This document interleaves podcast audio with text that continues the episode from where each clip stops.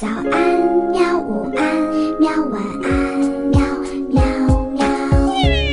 播呀播呀，快播呀！害羞害羞。更多精彩内容，请关注博雅小学堂微信公众号。欢迎收听博雅 FM，这里是羊羊兔的地图历史。大朋友、小朋友们，大家好！今天元宝妈妈和元宝啊，以羊羊兔漫画公司编写的《地图上的中国历史》为参考，来和大家聊聊部落大联盟的上古时代。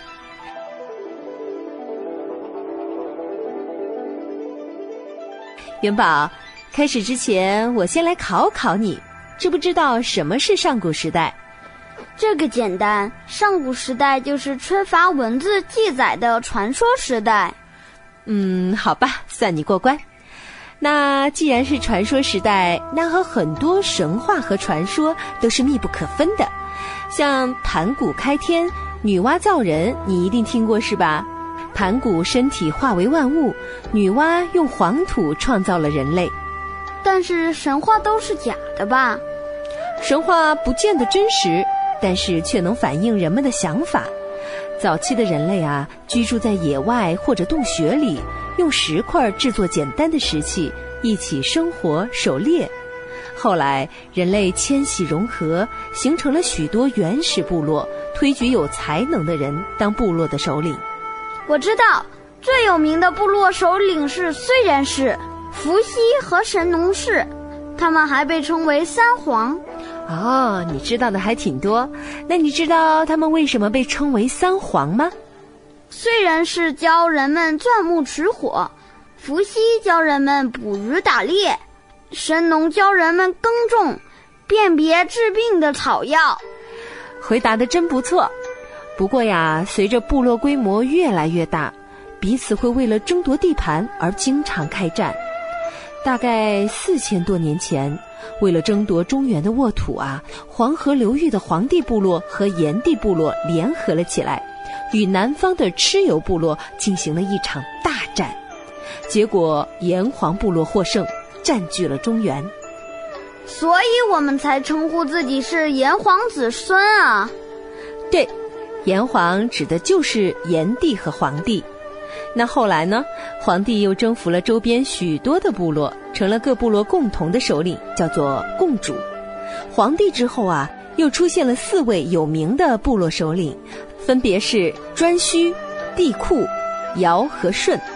他们与皇帝合在一起，被称作五帝。元宝，你知道部落首领都是负责干嘛的吗？我猜猜，嗯，带领部落致富的。呵呵呵，是，致富只是其中一方面。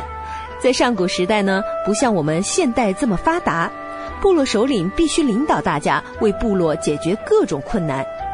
哦，那部落首领每天管这么多事，累坏了怎么办？别着急呀，部落首领干不动了，老了以后啊，他们会把首领的位置让给接班人。这种让位的方式叫什么呢？你记得吗？哦，我们在课堂上学过，好像叫叫禅让。对，没错。那你知不知道接班人是怎么选的呢？这个就不知道了。不知道没关系啊，妈妈来告诉你，接班人啊是由部落推举的，有才干和有威望的人才会被大家推举哦。为什么要这么选呢？因为这么选不但比较公平，还能避免大家为了争夺地位而引发战乱。不过呀，这种制度最后却被一个英雄和他的儿子给破坏了。这个英雄叫做大禹。大禹治水是那个大禹吗？